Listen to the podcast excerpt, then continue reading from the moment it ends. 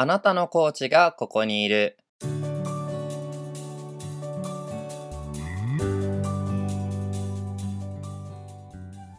この番組はコーチの方をゲストにお迎えしてコーチングについてその方と一緒にお話をしていくラジオです。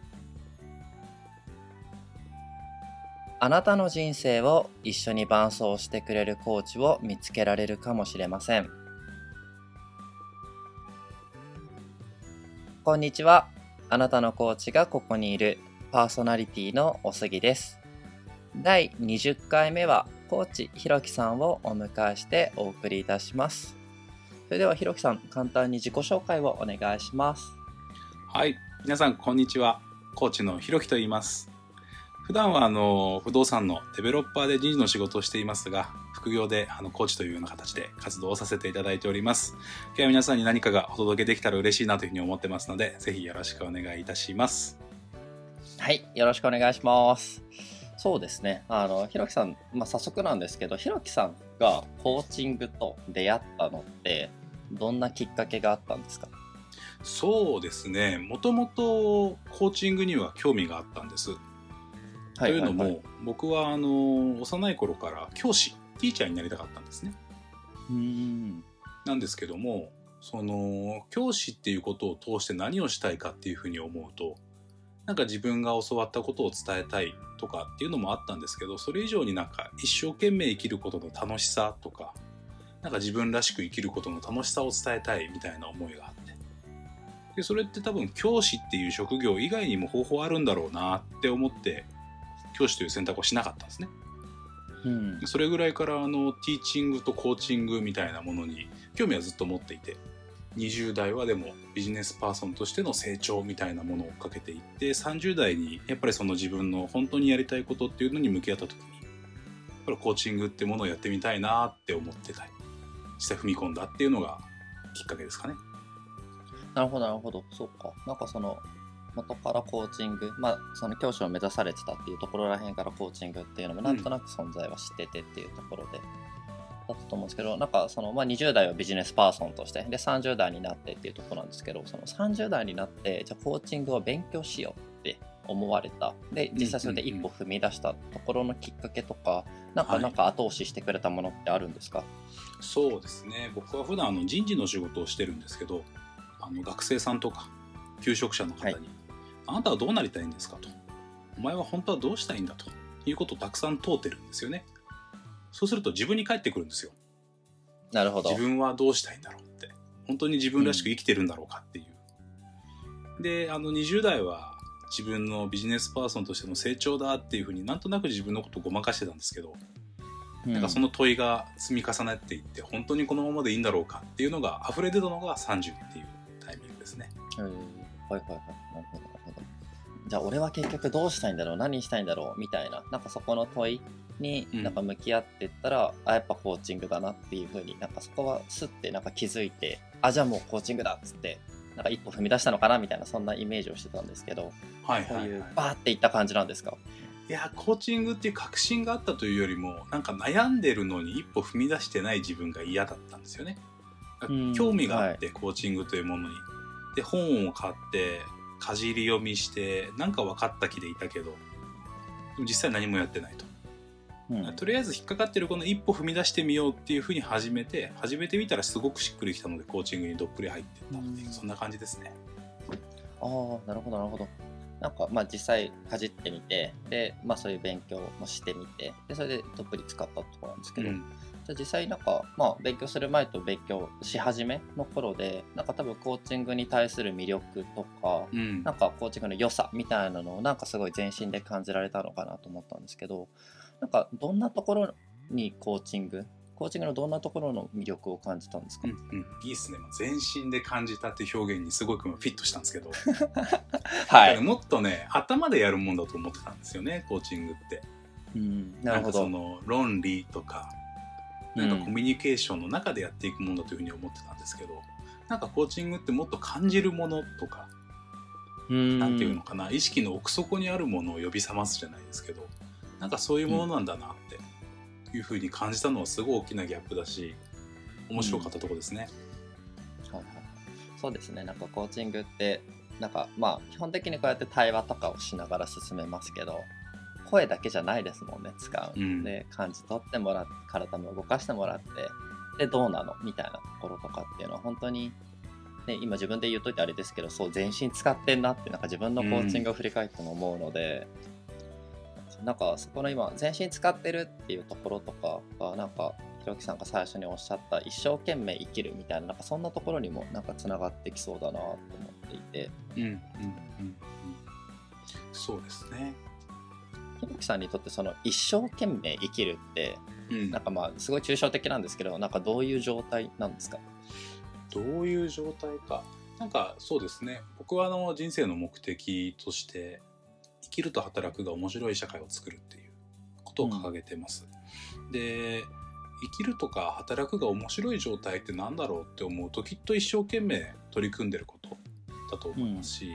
で逆に一生懸命やってることって何だろうっていうとあの全ての物事を基本的にポジティブに前向きに自分ごとに捉えていくことでなんか面白がってる状態のことを一生懸命言うんだろうなって逆にも思っていて。うん。なん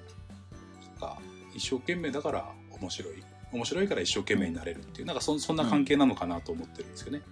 うん。うん。うん。うん。なるほど。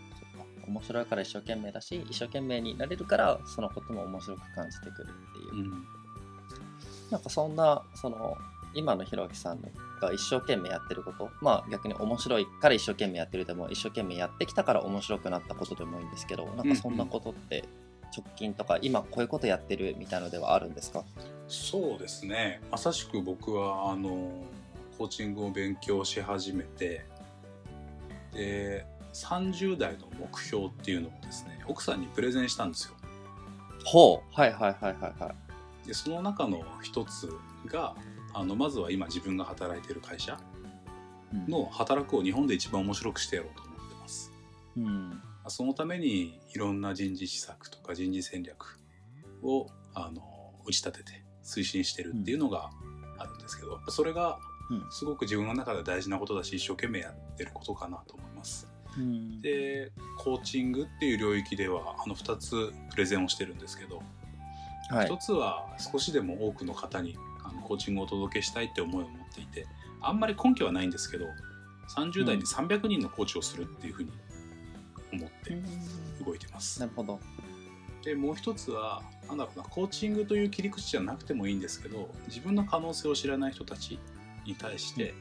もっとあんたらの人生は面白くなるってことを伝えていきたい。うん。それは大学生に向けた講演かもしれないしキャリアを考えるワークショップかもしれない、うん。なんかそんなことをやっていきたいと思っていて、まあ、ちょっとワークショップはあのこのコロナの影響で今少しストップしちゃってるんですけど。そうですよね。はい。あのそんなものをやってるのが今一生懸命やってることですかね。30代で。うん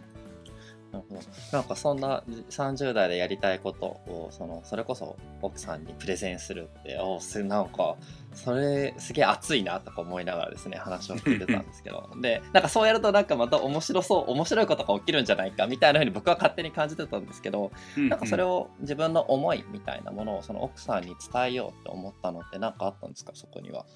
そうですね。そこは実はあのコーチングを学んでいた学校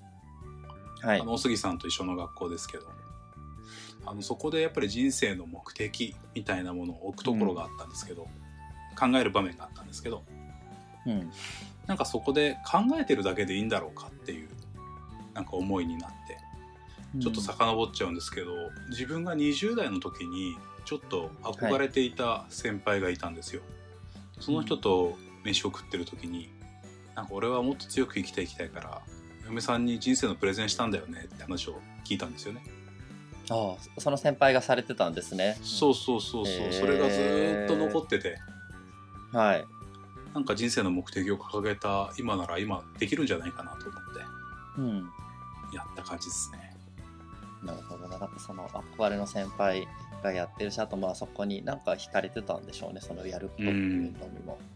なんかあと、それとですね、なんかその、まあ人生を面白くもっとしていけるんじゃないか、そんな人が、そんな人を増やしたいみたいな思いがあったと思うんですけど、なんかそれまあ僕もちょこちょこまあコーチングやってたりすると感じるんですけど ひろきさんの中でなんかそうやって、まあ、そんな人がいるんだななんかもっと面白くできそうなのになって多分見ていて、うん。そんな人たちが多くいるなって感じられたと思うんですけどそこでなんでしょうね。そこをじゃあ自分がそこを手助けじゃないですけどなんか支えようとかそこから面白くしていってあげようみたいな。なんかそういう自分発信でそういう風にしようと思ったのって何かあったんですか？自分発信でなんかきっかけになりたいっていう言葉の方が実はしっくりきてるかなと思っていて。うん。なんかその、自分自身がそのコーチングをする相手の方が当然元気になっていくとかもっと面白くなっていくっていうのは実現したいことなんですけどうん。なんかその人の生きるとか働くが面白い状態を見てその周りにいる人とかその人の子供とかがあなんか生きるとか働くってもっと面白いんだって感じてほしいんですよね。だからうん。発信者は僕じゃなくてその人なんですよ。あーで僕はきっかけでしかないんですけどきっかけになりたいっていう、うん。そんな風に思ってます。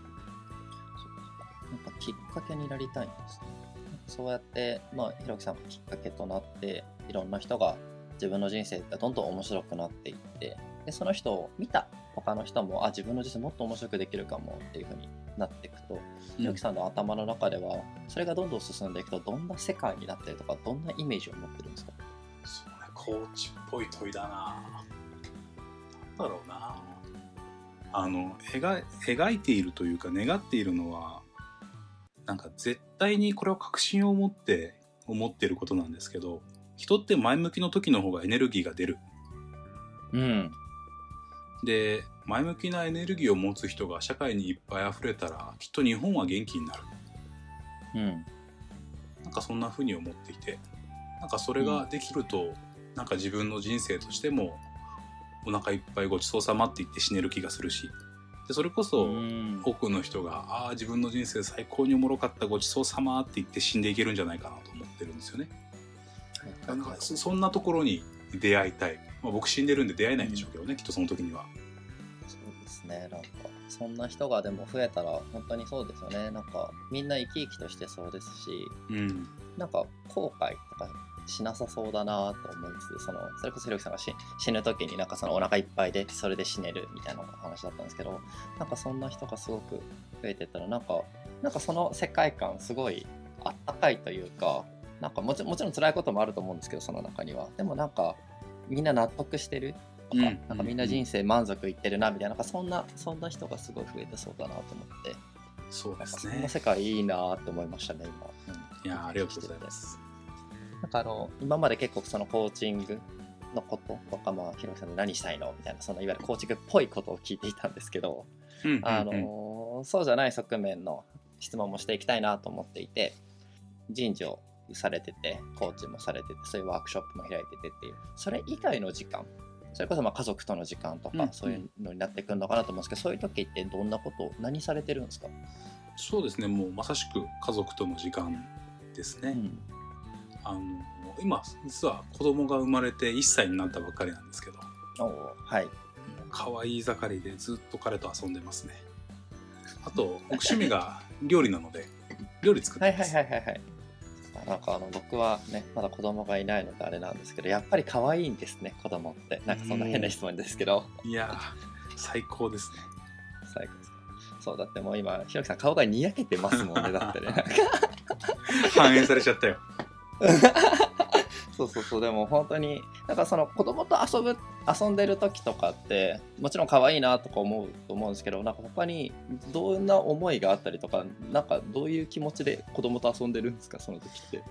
あー深い問いだな。そうですね。なんだろうな。あなんか親としてっていうところと普通に観察してるっていうそれぞれあるんですけどはいあの親としてっていうところでいくとあのどうやったら考えることの面白さとかなんか、うん。その興味関心をいろんなところに向けることの面白さっていうのを育んであげられるかなと思っていて。うん。なんか別に早くから英語を覚えてほしいとかなんかそういうふうにことは全く思ってなくて。どちらかというと、どうやったら虫取りが上手にできるかとかなんかそういうことを一生懸命考えていろんなことを実験するような子になってほしいなと思ってて本当に興味開発をしてあげたいなと。うん。それをどうしたらしてあげられるかなって思うのが親として。でもう一つは普通に観察してるっていう意味でいくとなんか人ってやっぱりもともとは自由だったんだなってすごく思います。うん。でもいつしかなんだろうねその他人の評価とか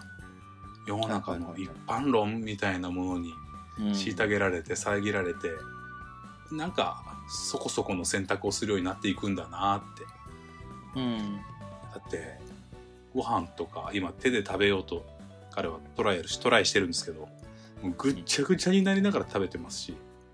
はいはいはいはいはいはい。もう顔中米粒だらけで飯食ってますけどそれでも楽しそうですし、うん。なんかもっとこんな自由でいいんだよねって思ったりします。うん。なるほどなんかすごいやっぱり人に興味向いてるんだなひろきさんだと思いましたね。なんかもちろんなんか我が子だからってのもあるかもしれないですけどその観察するとかっていうところの話を聞いてるとうん人ってなんでこうなんだろうとか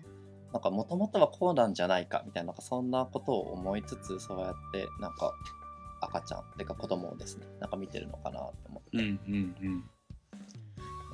一方で一方で料理っていうところなんですけど一回なんかワークショップでご一緒した時にその話してたなと思って、はいはいはい。なんかその料理にまあハマってるって言っていいのかわかんないんですけど、うんなんかそこにはのどんな魅力とかなんかなんでそれを続けてるのかとかってあるんですか？そうですね。まあ始めたきっかけからお話しさせていただくとあのきっかけはあの父親が飯を作ってくれてたんですけど幼い時土日とか、はいはい美味しくなかったんですよご飯が。あそうなんですね。美味しくなないけどうまいだろうって聞かれて、なんかうまいって言ってあげなきゃいけない気がして、い、うんうん。僕はそんなことを子供にしたくないぞって思ってうん。大学に入ったらその料理が勉強できるあのお店居酒屋なんですけどはい。でバイトをしようと思って働いてましたと。でそこでは割と板前のお仕事みたいな形で魚さばいたりとか、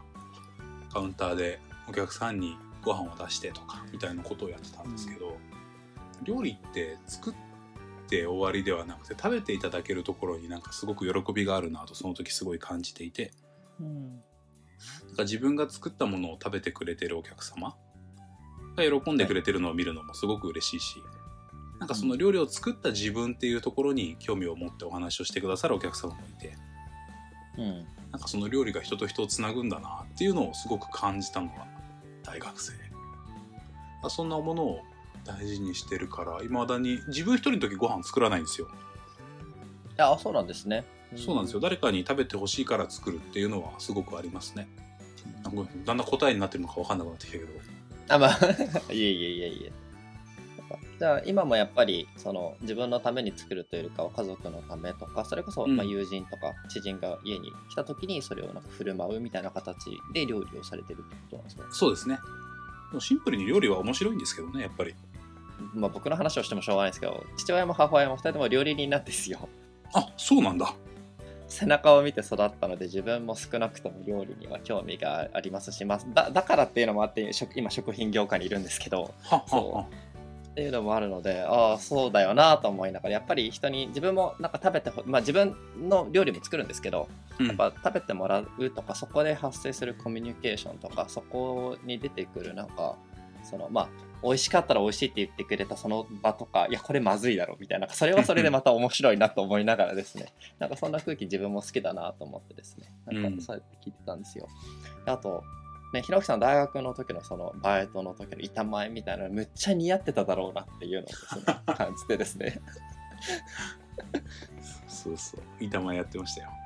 そうなんですよね。なんかそうですよ。あのリスナーの方はですねひろきさんの顔がぜひともねなんか何かで確認していただきたいんですけど板前が似合いそうな顔をしてるのでそうなんですよ。しかも当時8匹でやってましたからねそうえそうなんです。あのそうですよね。絶対あのエプロンよりそういう風が絶対似合いますもんね、はいはいはい。ひろきさんね。って思って。そう。でまあちょっとねこうやって今あの仕事以外のことを聞いてたんですけどまたちょっとコーチングに関しての話に戻していきたいなと思うんですけど、まあ今コーチとしても活動されていると思うんですね。でコーチングをやっていく中であの多分まあクライアントの方とかそれこそコーチングやってるんだよとかっていうとまあ自分の知り合いから問われたりするかなと思うんですけど、うん。コーチングって何ですかって聞かれたら今のひろきさんは何て答えるのかなと思ってそれを聞いてみたいんですよ。う。んうんそうですね。これはすごい深いですよねこの問いは。うん、そうなんですよね。今日答えてることと来年答えてることって違うんだろうなって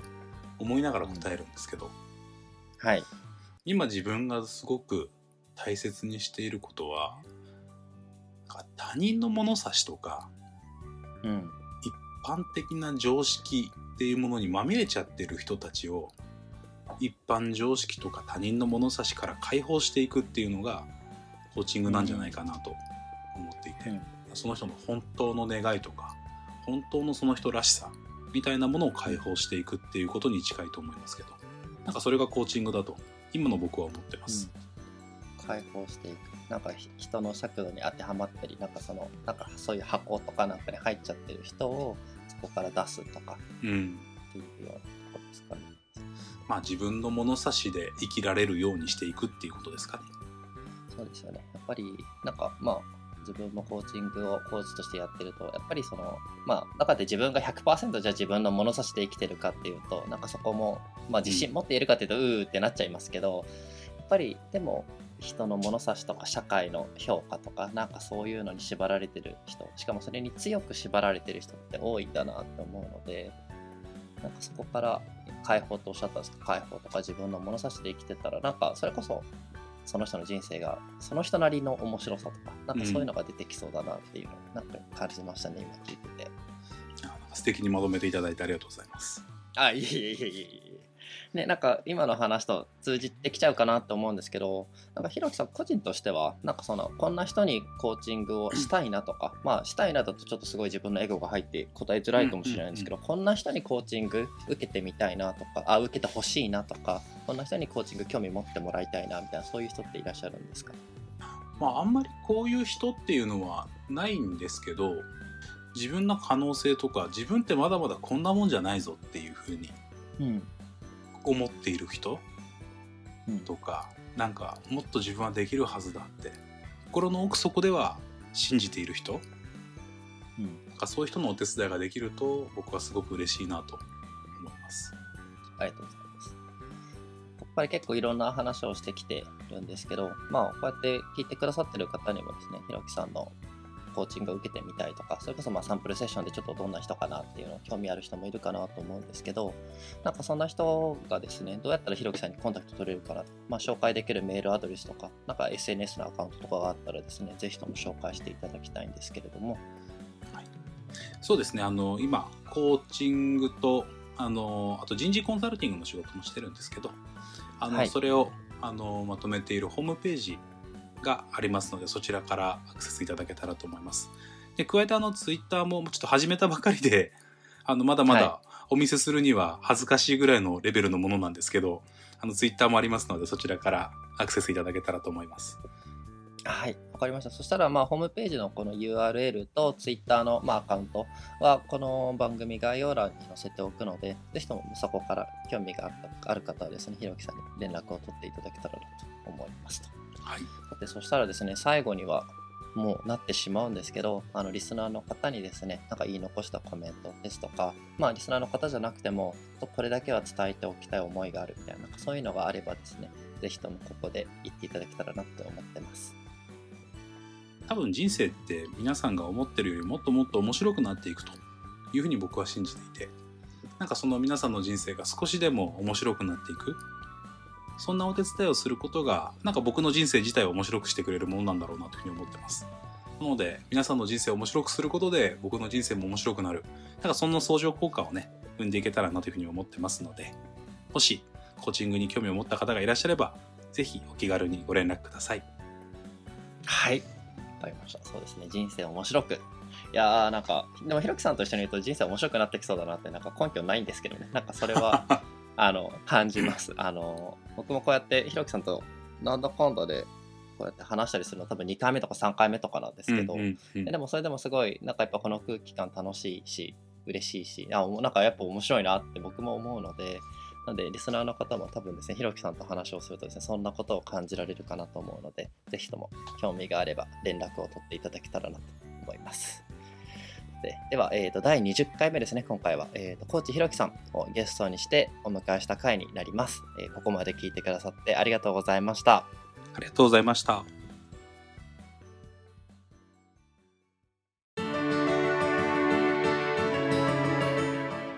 ポッドキャストあなたのコーチがここにいるではご意見ご感想のほかにゲストとして出演していただけるコーチを募集しています。Twitter ダイレクトメッセージ Twitter ハッシュタグもしくはお便りフォームのどれかからお送りいただければ幸いです。Twitter のアカウントはあなたのコーチがここにいるハッシュタグはコーチここ。カタカナでコーチ。ひらがなでここ。ハッシュタグコーチここです。お便りフォームの URL はエピソード概要欄をご参照ください。Twitter アカウントでは番組情報についてつぶやいているので、ぜひフォローをお願いいたします。ご意見、ご感想などお待ちしております。